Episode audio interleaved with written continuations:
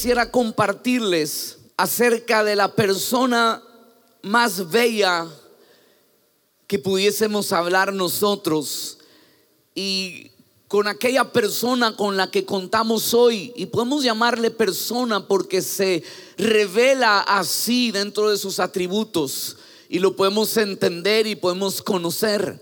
Cuando Jesús asciende a los cielos, Jesús asciende a los cielos y entonces les deja claro a sus discípulos que era necesario que Él pueda ir hasta los cielos a estar con el Padre, pero que vendría sobre nosotros el consolador. Este consolador está hablando de la persona del Espíritu Santo. Y hoy quiero llevarles a que podamos mirar a través de algunos textos de la Escritura el amigo fiel con el que tú y yo contamos. Te decía hace un momento cuando te saludaba que muchas veces estamos nosotros sintiéndonos solos en medio de las situaciones que tenemos que atravesar.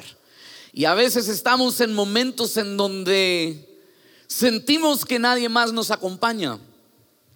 Pero el Espíritu Santo está con nosotros y por nosotros. Y el Espíritu Santo quiere obrar a través de nosotros. Nos quiere utilizar. Cada líder de grupo que está aquí, te quiere utilizar cada semana que enseñas la palabra.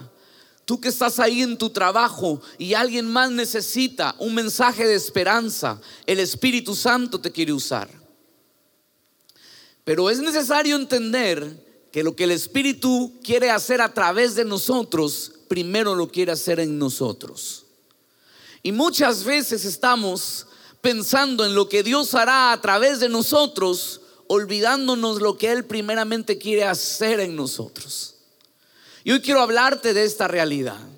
Sí, Él te quiere usar. Él quiere llevar tu vida más allá. Él quiere darte gracia, favor, palabra. Quiere que a través de ti sucedan milagros. Pero el primer milagro debe suceder en nosotros, dentro de nosotros. Y el Espíritu Santo está interesado en eso. Si por un momento recordamos la historia de José, ese hijo último en su tiempo, que creció como el conchito, ese hijo de Jacob, lleno de hermanos mayores, y no sé cuántos de ustedes están familiarizados con la historia de José, pero José siendo ese pequeño muchacho, tuvo una gracia especial donde empezó a tener ciertos sueños que en ese tiempo no tenían mucha claridad, pero eran sueños que venían de parte del Señor. Y este joven empezó a crecer. Pero si miramos la vida de él, pudiésemos pensar que Dios no estaba presente con él. Porque José pasó tantas vicisitudes, tantas adversidades y tantos tiempos difíciles que seguro cualquiera que lee esa historia sin conocer el final pudiese pensar que hasta Dios mismo lo abandonó. Porque José pasó por cosas que los seres humanos no quieren pasar. Nadie quiere pasar por la burla, hoy conocido como el bullying, pero José lo tuvo que atravesar. Y esta es una de las más comunes, pero José tuvo que pasar el desprecio familiar el que sus hermanos lo mirasen con odio, que sus hermanos lo mirasen con envidia, que sus hermanos tan llenos de coraje para con él lleguen a hacer cosas tan duras y difíciles como traicionarlo. Porque a José sus hermanos lo agarraron y pensando en quererlo matar, lo terminaron vendiendo como un esclavo para que se los lleven a pueblos lejanos. José fue ese hombre traicionado por sus hermanos, burlado en su casa, terminó siendo un esclavo. Y hoy quiero solo entrar un poquito en esta historia para llevarte a la parte final. Dice la Biblia que todo lo que José hacía prosperaba. ¿Y cómo puede prosperar todo lo que un hombre toque en medio de tanta adversidad? Porque normalmente estamos pensando que prosperar en lo que hacemos es cuando todos, todo nos va bien. cuando todo está bonito. Ay, pastor, qué lindo, expuso su libro. Ay, pastor, a usted le va bien, ahora va a sacar el libro. No, no, no, no. Usted no sabe lo que me pasó a mí en mi primera exposición del libro. Ahí estaba el pastor Jorge conmigo. Yo era el primero que iba a exponer. Y cuando empezó el programa, tal cual en ese momento, me llamaron en unos segundos. Yo era el primero. Todo el mundo tenía hambre. Era 8 de la mañana. Yo subí tan elegante con mi iPad, ¿verdad? En la mañana no tenía dónde asentarlo, lo tuve que poner en el piso. ¿Y sabe lo que me pasó a los siguientes segundos? estaba tan nervioso y era tan temprano y yo no había, no había tomado mucha agua que en los próximos minutos se me empezó a secar la boca de una forma tan, tan dura que nunca me había pasado que los labios se me pegaron a, los dientes y yo empecé a hablar así. Y es que les venga a hablar del libro, que no sé qué. Y yo, Dios mío, ¿qué está pasando aquí? Decía yo. Y usted tan lindo, claro, las redes sociales solo muestran un reel increíble que dice, ¡Ja! al pastor le fue chéverísimo, dice. Sí, pero la gente no sabe tras bastidores todo lo que estaba sucediendo. Entonces de repente, ya cuando yo no quería hablar, que me estaba así, le digo, eh, disculpe, voy a tomar un poco de agua. Entonces la gente decía, ¿este es español o ecuatoriano? Me pasan un vaso de agua logro tomar algo de agua, no tenía dónde ponerlo. Entonces, en una esquina de la tarima me tenía que acuncliar para poner el vaso del agua. Lindo el autor, ¿verdad? Y en la otra tenía que acuncliarme para poner mi iPad.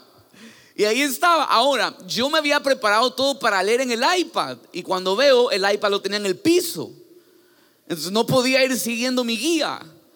Y tenía que estar delante de todos los libreros con el autor raro que vino sin libro a las 8 de la mañana hablándoles de crecimiento. Todo el mundo tenía hambre y el desayuno estaba ahí servido en la mesa.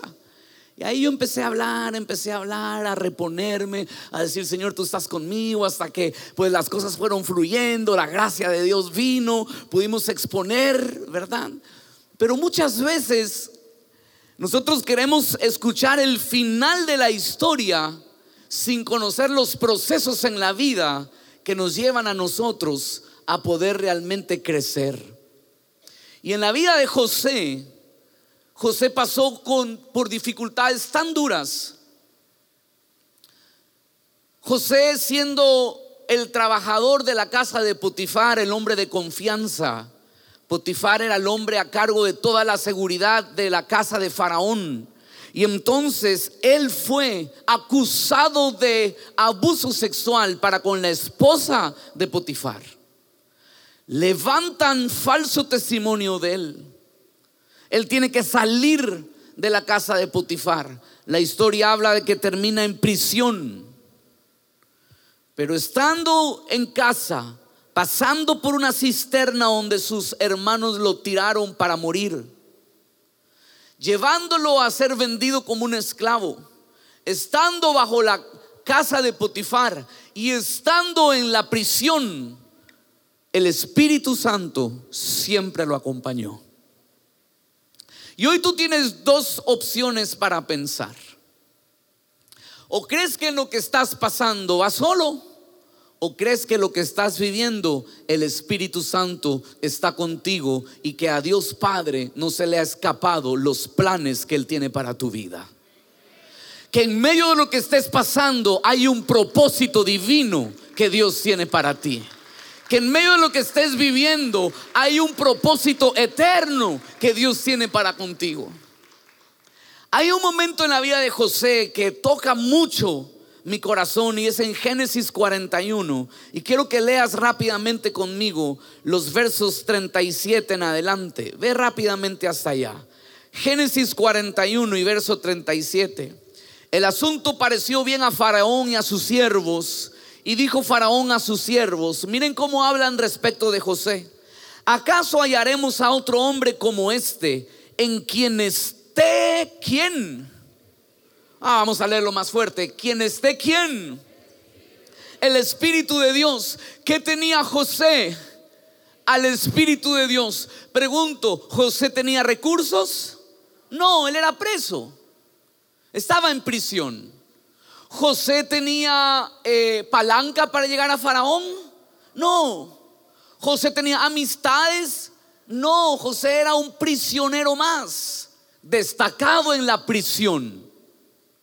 Ponga atención a esto, porque hay una parte que hacemos nosotros y otra parte que hace el Espíritu Santo. José fue un hijo destacado. José fue un empleado destacado. José fue un prisionero destacado, quien caminaba con el Espíritu Santo. Y entonces hay un momento en la vida de José, después de pasar tantas calamidades, donde se habla de él y dice, hallaremos a otro hombre como este, en quien esté el Espíritu de Dios. Déjame explicarte algo. La gente tiene necesidad de ver lo sobrenatural. Este mundo necesita alimentarse de lo divino y la forma como puede esta humanidad ver lo sobrenatural es a través de tu vida y de la mía, es a través de los hijos de Dios, es a través de la iglesia. Es a través de las experiencias que tú y yo hoy pasamos y que parece que no tienen final, pero que en las manos del Espíritu Santo se vuelve un milagro sobrenatural. La gente necesita ver a Dios y para ver a Dios lo quiere ver en hombres como José, hombres que aunque pasen por tiempos difíciles son destacados en lo que hacen. No tienes la toalla a la situación que estás viviendo hoy. Sé el mejor prisionero. Sé el mejor empleado.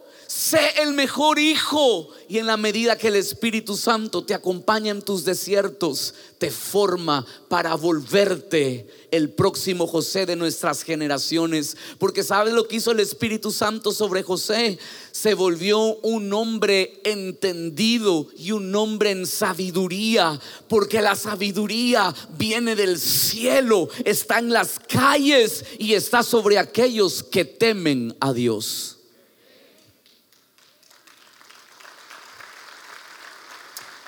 Lo primero que te quiero enseñar es que José era un hombre que tenía el Espíritu Santo.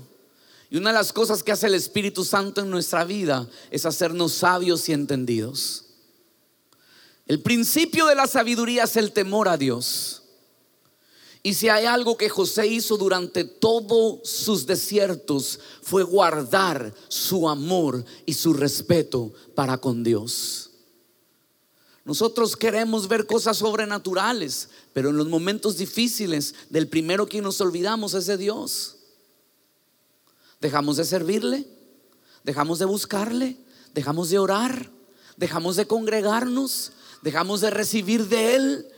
Pero José en medio de todos sus tiempos mantuvo una relación con Dios y el Espíritu Santo lo acompañó y lo formó en el hombre que Faraón describió.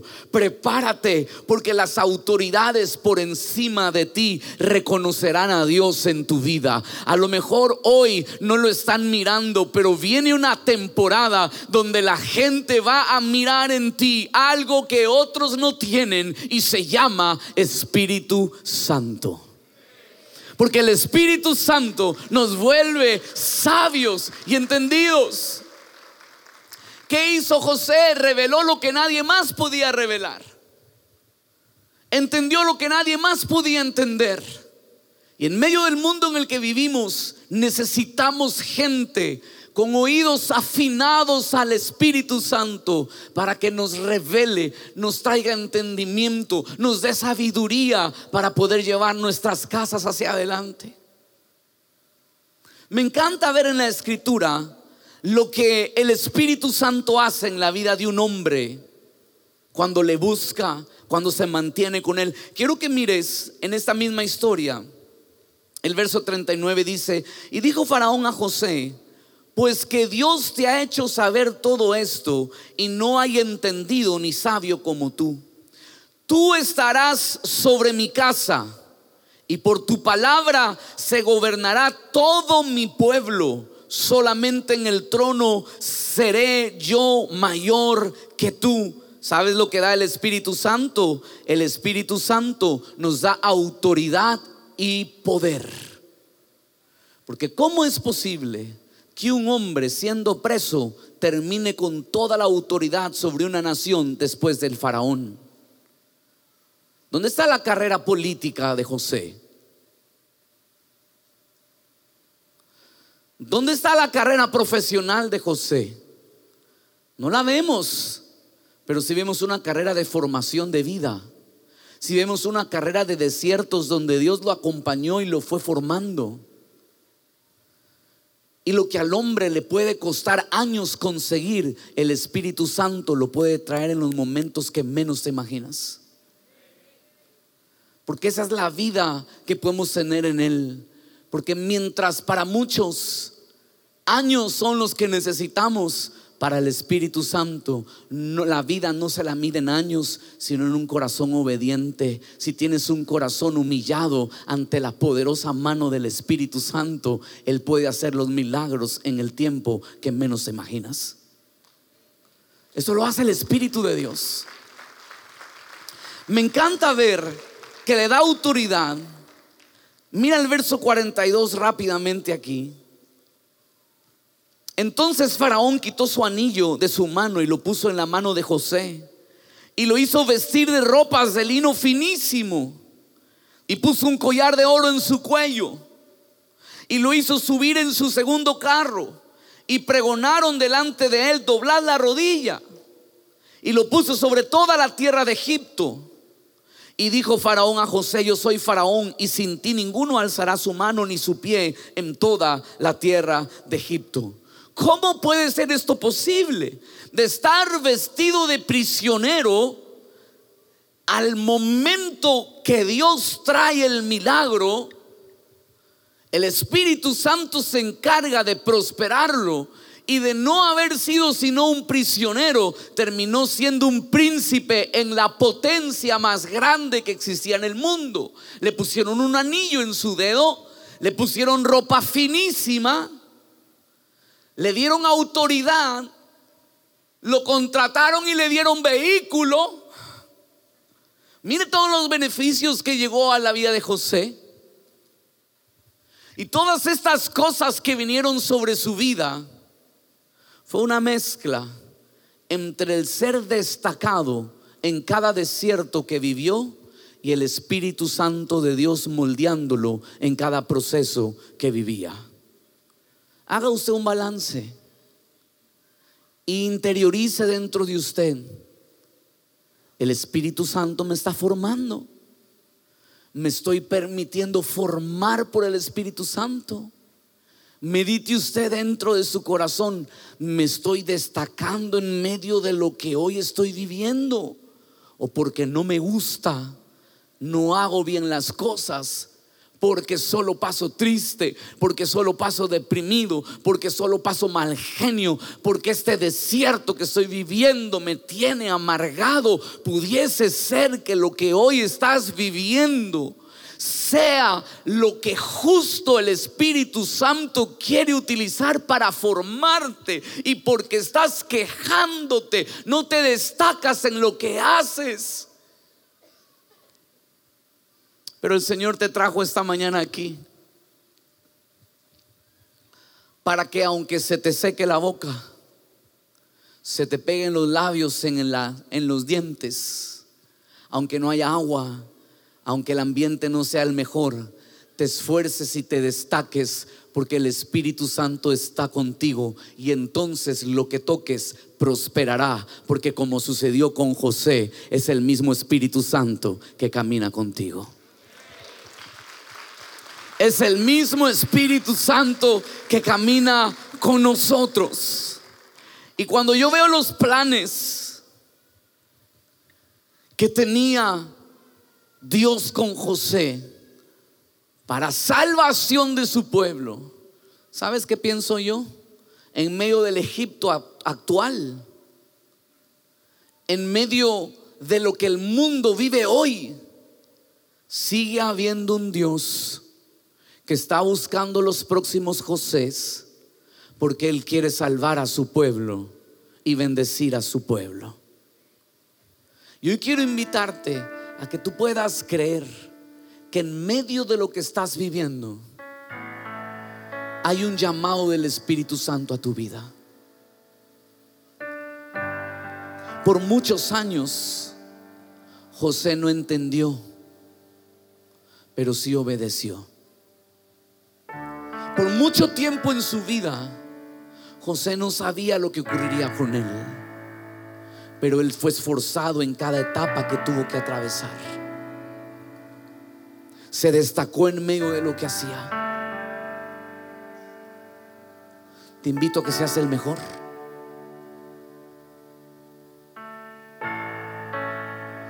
Dios no bendice a vagos, hermanos.